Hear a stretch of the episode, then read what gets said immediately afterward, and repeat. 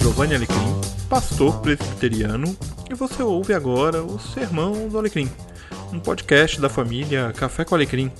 Para saber mais, acesse giovannialecrim.com.br. Um grande abraço e que Deus abençoe você com mais esta mensagem que eu preguei. Muito bom estarmos juntos nesta noite, nessa celebração de gratidão, de fé, de alegria. É muito bom nós nos reencontrarmos uns com os outros aqui na casa de Deus, neste momento tão singular. Há dois anos atrás a gente fechava as portas depois da celebração de um aniversário da igreja.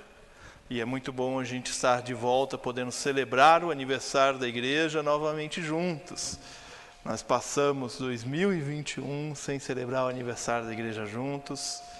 Foi tudo online, né? Foi tudo online e agora nós estamos aqui, unidos novamente em louvor e adoração ao nosso Deus. É muito bom estarmos juntos. Vamos orar. Senhor, neste momento que a tua palavra será proclamada, nós queremos te pedir, ó Pai, abre o nosso ouvido o nosso coração e a nossa mente, para que a tua palavra encontre morada em nossas vidas e possa transformar o nosso jeito de amar, o nosso jeito de pensar, o nosso jeito de agir. É o que nós pedimos em nome de Jesus. Amém. 1 Coríntios capítulo 12, versículos de número 27 até o final do capítulo 1 Coríntios 12, de 27 a 31, diz assim: Juntos, todos vocês são o corpo de Cristo, e cada um é uma parte dele. Deus estabeleceu para a igreja, em primeiro lugar, os apóstolos, em segundo, os profetas, em terceiro, os mestres depois, os que fazem milagres, os que têm o dom de cura, os que ajudam os outros, os que têm o dom de liderança, os que falam em diferentes línguas. Somos todos apóstolos? Somos todos profetas? Somos todos mestres? Todos nós temos o poder de fazer milagres? Todos temos o dom de cura? Todos temos a capacidade de falar em diferentes línguas? Todos temos a capacidade de interpretar o que é dito? Portanto, desejem intensamente os dons mais úteis. Agora, porém, vou lhes mostrar um estilo de vida que supera os demais. Todo mês de março, celebramos o aniversário dessa igreja e nós sempre trabalhamos como tema de série de mensagem para o mês de março, o lema da nossa igreja, Unindo Vidas. E nós fazemos isso porque no mês de março, nós queremos olhar para aquilo que é a razão de ser da nossa igreja. Uma vez por ano, a gente para de olhar para outros temas que fazem parte da nossa vida, que fazem parte da nossa caminhada como povo de Deus, e olhamos para aquilo que é a base, para aquilo que é o fundamental da nossa igreja, para aquilo que é parte da essência da nossa igreja, da nossa razão de ser da nossa igreja. E neste ano, nós estamos falando sobre quatro atitudes para a unidade, a busca pela unidade do corpo de Cristo. Domingo passado nós falamos sobre a necessidade de sermos capacitados para a boa obra, para a unidade. E hoje eu quero falar com vocês sobre sermos pessoas ativas em busca da unidade. O texto que nós lemos, o texto de 1 Coríntios, foi escrito entre o ano 54 e 57 depois de Cristo, durante a terceira viagem missionária de Paulo. Paulo estava em Éfeso, que é uma igreja que ele também fundou, ele estava ali pastoreando Éfeso, quando ele recebe uma resposta de uma carta que ele já havia enviado para a igreja de Corinto. Essa primeira carta, a gente não sabe o que aconteceu com ela, mas nós temos essa carta aqui que nós lemos, que nós chamamos de 1 Corinto, mas que na verdade é a segunda carta. E aí ele recebe uma resposta e ele escreve uma tréplica para aquela comunidade. Corinto, digo a vocês, olha, é era uma igreja que dava trabalho para Paulo. Se você for ler atentamente O que Paulo escreve em 1 e 2 Coríntios, você vai ver que os problemas daquela comunidade eram uns problemas bem complicados. Vou abrir um parênteses aqui, não é à toa que os corintianos escolheram esse nome, né? Fecha o parênteses. Tem que dar uma cutucada nos corintianos de vez em quando, né? Só, só de leve, assim. É. Então, só, só de leve. Vamos voltar para a mensagem. Era uma igreja bem difícil, era uma igreja bem complicada, havia muita divisão. Tinha o pessoal que era oriundo do judaísmo que brigava com o pessoal que era os gentios. Tinha gente que se achava mais líder que o outro. Tinha gente que se achava mais importante que o outro. E aí Paulo vem desenvolvendo a sua carta, fazendo um apelo à mudança de vida, um apelo à correção. E quando ele chega no capítulo 12, ele vai tratar de um tema importantíssimo: o tema da unidade. Para dizer: olha, vocês são diferentes Glórias a Deus por isso. Mas vocês são parte de um mesmo corpo. E se você voltar ali no, no início do capítulo 12, você vai ver Paulo fazendo o apelo em relação aos dons espirituais, e quando ele termina de falar dos dons espirituais, ele vai dizer assim: olha, o corpo humano tem muitas partes, mas elas formam um só corpo, e o mesmo acontece com relação a Cristo, que tem muitas partes, mas nós somos um só corpo. Nós temos diversas funções, nós temos diversos, diversas vocações, mas nós somos um só corpo. Como corpo de Cristo, nós somos uma unidade. E aí Paulo vai fazer uma relação aqui bastante interessante, ele vai listar oito funções, e é bastante interessante porque ele começa numerando as três primeiras e as demais ele esquece de numerar, ele simplesmente vai embora na lista. E você já vai entender o porquê disso. Paulo vai começar dizendo: olha, Cada um é parte desse corpo e Deus estabeleceu para a igreja, então todos são parte do corpo de Cristo. Mas para a igreja, Deus estabeleceu o seguinte: Ele estabeleceu primeiro os apóstolos. Quem são os apóstolos? Os apóstolos, eu já disse isso domingo passado, vou dizer agora de novo, são aqueles que saem para anunciar a boa nova. É aquele que é enviado, está fora de, está a caminho de. A igreja entende hoje, nós, uma igreja presbiteriana, independente, tradição reformada, nós entendemos que a sucessão apostólica não se dá na pessoa mais, mas ela se dá na comunidade. A comunidade é a sucessão apostólica porque cada um de nós somos apóstolos. Sacerdócio universal dos crentes na reforma fala sobre isso. Eu e você somos apóstolos Jesus, enviados para anunciar a boa nova de salvação. Portanto, Deus estabeleceu em primeiro lugar uns para apóstolos. Em segundo lugar, profetas. E profeta não é aquele que chega para você e fala assim: Olha, eis que te digo que hoje aquele seu problema vai se resolver. Não. Se você olhar a ação profética no Antigo Testamento, você vai ver que os profetas, eles denunciavam as mazelas do povo, aquilo que o povo sofria, aquilo que o povo fazia de errado, aquilo que os governantes faziam de errado. A função profética ela é essencial para que a gente possa apontar o erro. Lembrando que quando a gente aponta o erro, a gente aponta para Cristo. Quando eu aponto o erro, eu aponto para Jesus em seguida. E digo: olha, o problema dessa sociedade é o egoísmo, é a falta de solidariedade, é a falta de amor, mas em Cristo nós temos solidariedade, nós temos comunhão, nós temos amor sem fim.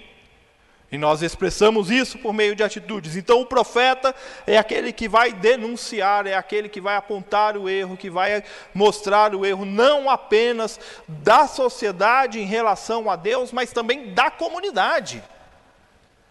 E vai dizer na comunidade, quais são os problemas da comunidade. E aqui a gente tem que fazer uma distinção do profeta e do reclamão. Porque o reclamão, ele vai reclamar. O profeta não.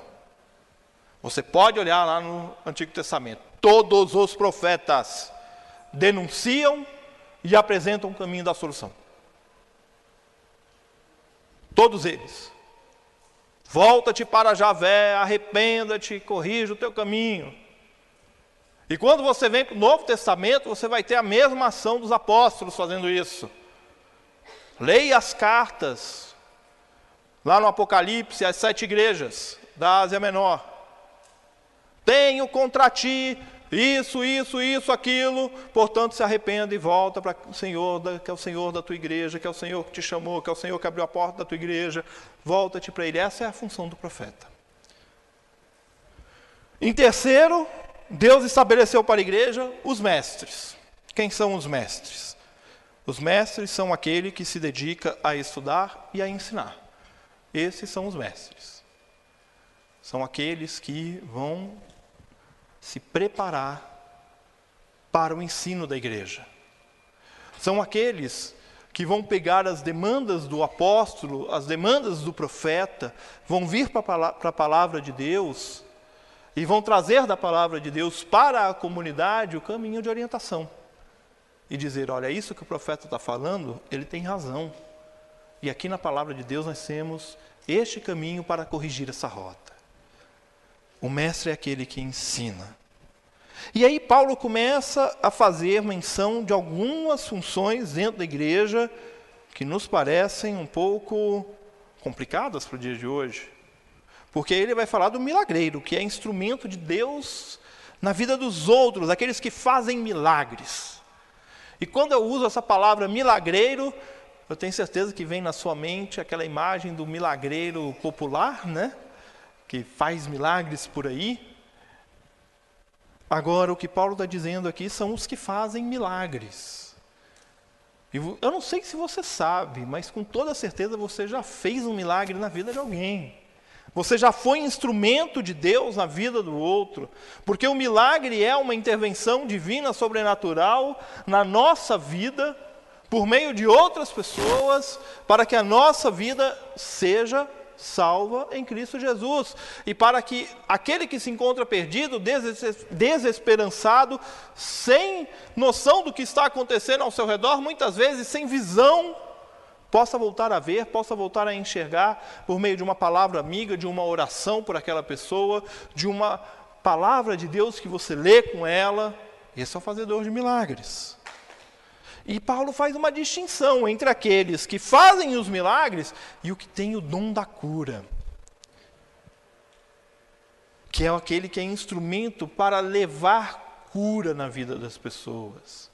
É aquele que você vai sentar do lado dele, vai conversar com ele, você vai sair até mais leve. Você vai perceber que você mudou naquela conversa. Esse é o curandeiro. Aquele que leva o dom da cura. Não é aquele apenas que leva a solução para uma enfermidade, mas é aquele que leva a palavra para a maior das enfermidades que é a falta de visão do reino de Deus, que é a falta da visão que Cristo é aquele que nos levanta, que nos ajuda. E olha o que Deus estabeleceu para a igreja em seguida: os que ajudam os outros. Aquele que está sempre disposto a ajudar no que for. Ih, pastor, entrou água pela janela, precisa puxar, pega o rodo, vai lá, a pessoa está lá fazendo. Ih, pastor, precisa pegar a cadeira lá atrás porque encheu a igreja, a pessoa está lá ajudando.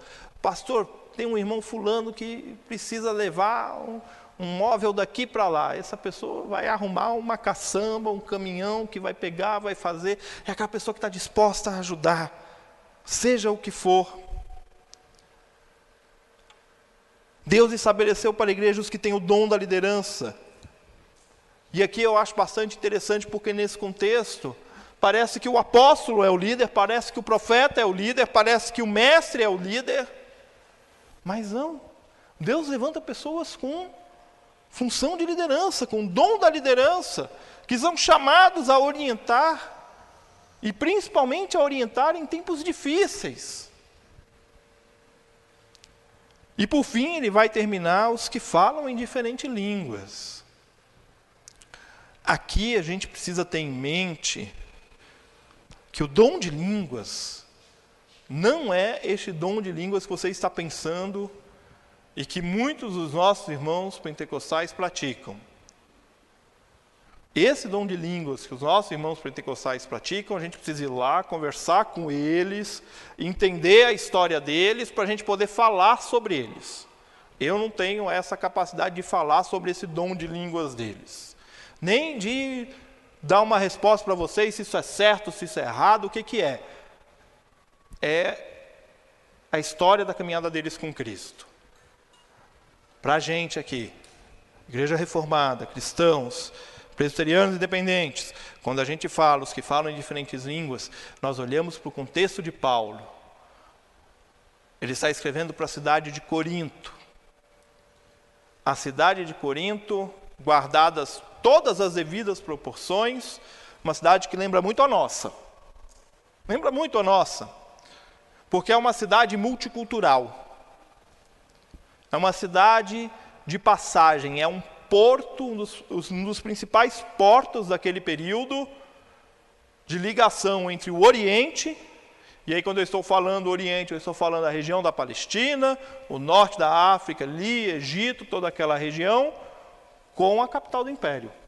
Então passam pessoas de todas as nacionalidades, passam pessoas de todas as origens que você imaginar.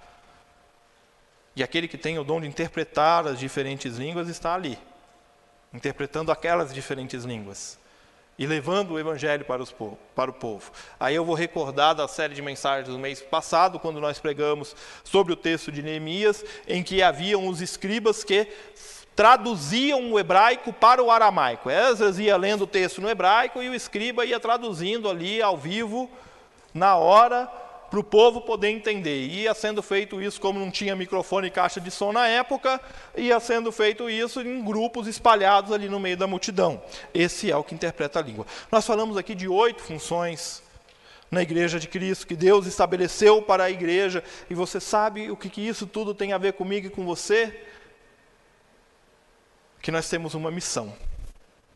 Existe uma missão para você dentro da igreja. A pergunta é: qual é a sua missão dentro da igreja?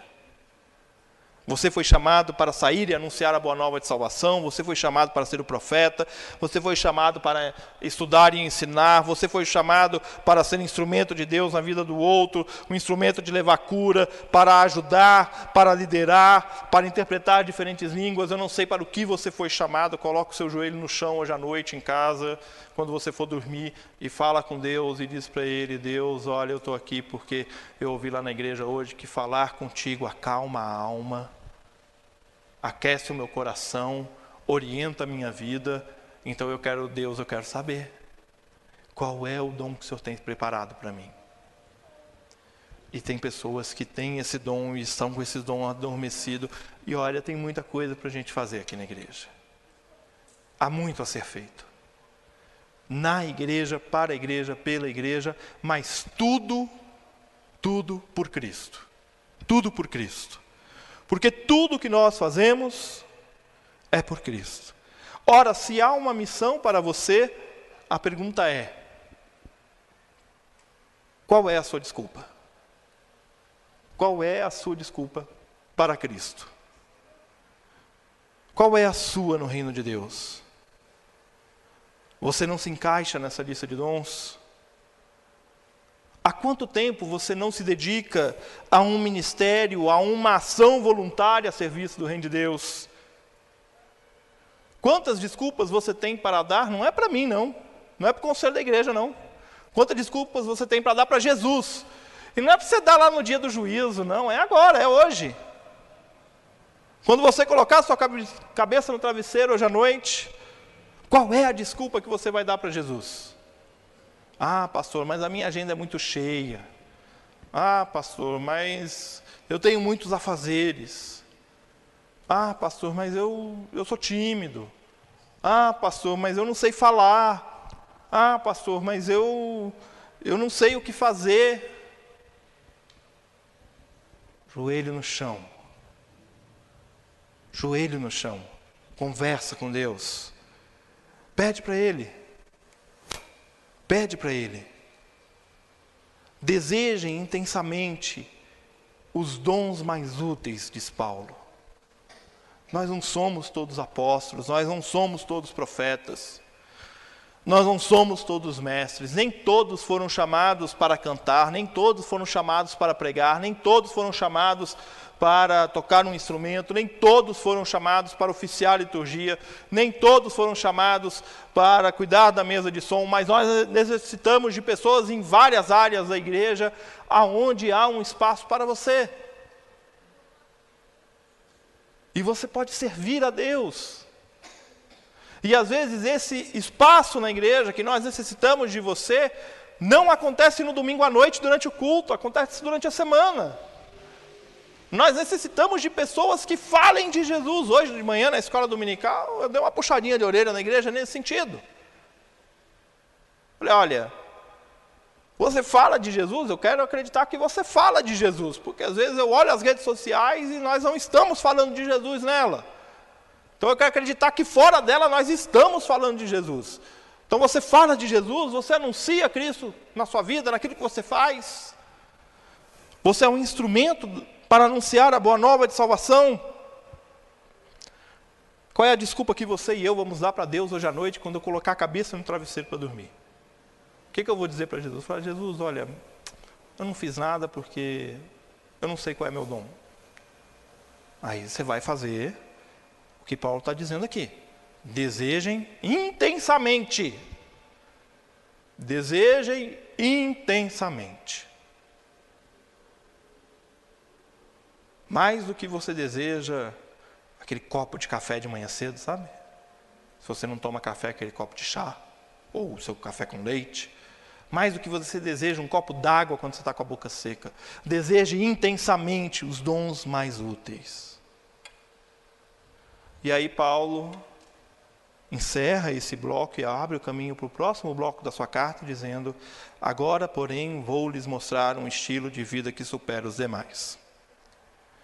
E aí entra 1 Coríntios 13, que você conhece muito bem. Você já leu esse texto, você já ouviu sermões sobre ele, você já ouviu o Renato Russo cantando essa música, você já leu o poema de Camões, se você teve um professor de literatura ou uma professora de literatura que gosta de Camões e de Renato Russo, ela fez você comparar os dois. Você foi atrás e foi conhecer esse texto. É um texto conhecido até por quem não é cristão. Se eu falasse a língua dos homens e dos anjos, mas não tivesse amor, seria como sino que ressoa, como símbolo que retine. Três coisas, na verdade, permanecerão: a fé, a esperança e o amor, e a maior delas é o amor. 1 Coríntios 13 é um texto bastante conhecido. Só que a gente muitas vezes lê esse texto e pensa que esse amor que está sendo dito aqui é o amor entre homem e mulher. Não é. A gente pensa que é o amor da amizade. Não é. A gente pensa que é o amor de um pai para um filho também não é. Isso aqui é a essência do amor. É o amor. Paulo está falando do amor. Sabe quando a gente lê lá na Bíblia que Deus é amor? Paulo está falando de Deus. E aí Paulo está dizendo para a gente, em 1 Coríntios 13, que a base de tudo que se faz é o amor. Porque quando há amor, não há desculpa para justificar a minha inatividade no reino de Deus. Quando há amor, eu não tenho como dizer, chegar diante de Deus e dizer assim: Deus, está aqui as minhas desculpas porque eu não fui ativo no teu reino. Porque o amor vai me mover a ser ativo. Porque você pode ter o dom que for, mas se você não tiver amor, de nada adiantaria. Então Paulo está dizendo, está vendo toda essa lista de dons que eu falei aí atrás? O dom principal é o amor. Se você não tiver amor, não adianta nada. E eu vou dizer uma coisa para você: é o amor que torna a jornada possível. É o amor que torna a caminhada possível. Tem gente aqui que tem mais tempo de igreja do que eu e vai concordar comigo. A gente que é crente, a gente é um bicho difícil. Não é? Não tem que, né? vezes você tem que ir lá, calma, meu irmão, tal. Às vezes você tem que ir lá pegar e dar uns, né, acorda. A gente é. Agora, se não ama, você não faz isso. Se não ama, você não cuida. Se não ama, você não motiva. Se não ama, você não corrige. Se não ama, você não encaminha. Se não ama, você começa a fazer as coisas buscando reconhecimento. E no reino de Deus, reconhecimento não é para mim, não é para você, é para Deus. O reino é dele, não é nosso. O reconhecimento não é para mim, não é para você, não é para ninguém. Quando eu prego, quem tem que aparecer não sou eu, é Deus, é Cristo. Quando você canta, quando você toca, quando você está aí no seu lugar louvando a Deus com a comunidade, não é você que tem que aparecer, é Deus. Quando você está servindo ao seu próximo, não é você que tem que aparecer, é Deus. Ah, pastor, então a gente não tem que ser grato com o outro? Não, muito pelo contrário, você vai ser grato com o outro, porque essa gratidão é o que torna a jornada possível, porque é uma expressão de amor. A gente sempre ora antes de entrar aqui para o culto, e eu disse para a equipe de culto, quando a gente estava orando lá hoje, eu falei: olha, hoje é dia de festa, hoje é dia de alegria, hoje é dia de gratidão. Nós vamos entrar para conduzir o povo a Deus em louvor, adoração, com gratidão no coração. Nós somos gratos a Deus por esta igreja. Deus nos chamou, Deus nos capacitou, Deus nos uniu em amor aqui e nós fomos chamados aqui. Deus estabeleceu para a igreja cada um de vocês com dons para serem usados aqui. Só que faça isso com amor. Senão você vai ser um crente ativista, não um crente ativo. Você vai querer sair fazendo as coisas, esperando que um dia alguém vai chegar para você e vai falar assim: ah, muito bem, você fez muito bem, meus parabéns, olha como ele fez muito bem. E a gente não vive dessa maneira próprio Paulo vai dizer que ele vai chegar diante de Cristo, ele vai reconhecer a inutilidade dele. Tem um hino que a gente canta, né? Que fala sobre isso, né? Servos inúteis, salvos por Jesus. Eu gosto demais desse verso desse hino. Vinde, ó remidos, filho de Deus. É isso que a gente é. A gente é remido, salvo, filho de Deus, chamado para viver esse amor, então para de buscar reconhecimento, busque o amor. O amor é o caminho. É o amor que torna a jornada possível, porque você pode ter todos os dons, você pode saber falar todas as línguas, você pode ser um ótimo instrumentista, cantar muito bem, pregar muito bem, ser uma pessoa que ajuda os outros como nenhum outro. Mas se não tiver amor nisso, a jornada não é possível. E a nossa jornada é uma jornada muito bem delimitada e muito bem definida. É a jornada da proclamação do Evangelho. Jaci Manasquim, ele tem uma frase num um livro dele que eu gosto muito, chamado Ministério Cristão, da Haste. Ele diz que a proclamação do Evangelho não é apenas uma entre as muitas atividades da igreja no Novo Testamento. É a atividade essencial e básica. A proclamação do Evangelho não é uma entre as muitas atividades que você e eu temos. Ela é a essencial. Portanto, se agimos em amor, se vivemos em amor, se o amor é a base de tudo para nós, tudo que a gente for fazer é em amor. O cântico que o louvor cantou anuncia o evangelho, Maranata. Oh, Maranata, ora vem, Senhor. Como eu gosto quando a gente canta coisas da, volta de Cristo, porque coloca a gente em perspectiva, assim, ó, é nessa direção que a gente vai. Nós aguardamos a volta do nosso Messias. Põe a gente no, na direção. Aquilo que eu falo coloca a gente diante do Evangelho de Jesus, aquilo que você faz durante a semana, coloca você diante do Evangelho de Jesus. Nós somos igreja. Nós estamos há 59 anos como igreja.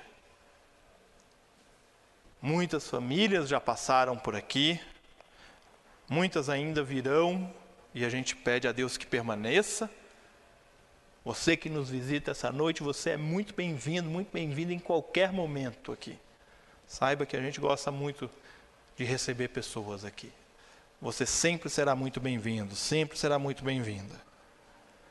Mas essa igreja existe há 59 anos para proclamar o Evangelho. E é assim que nós vamos caminhar rumo aos 60 anos. Daqui um ano. Menos de um ano, né? 10 de março. Em menos de um ano. Nós vamos celebrar 60 anos de vida dessa igreja. Com histórias para contar, para lembrar, com testemunhos para ouvir e principalmente com gratidão no coração. Sabe o que torna um membro da igreja ativo no reino de Deus? É o amor do Pai derramado na vida dessa pessoa. Porque o amor de Deus gera em mim e em você gratidão. E gratidão se expressa em serviço. Que Deus assim nos abençoe. Você ouviu o podcast Café com Alecrim. Eu sou Giovanni Alecrim, pastor da Igreja Presbiteriana Independente do Brasil e um apaixonado pelo texto bíblico e eu convido você a conhecer melhor os meus conteúdos em giovannialecrim.com.br. Um grande abraço e seguimos juntos, aprendendo com Jesus a leveza de viver.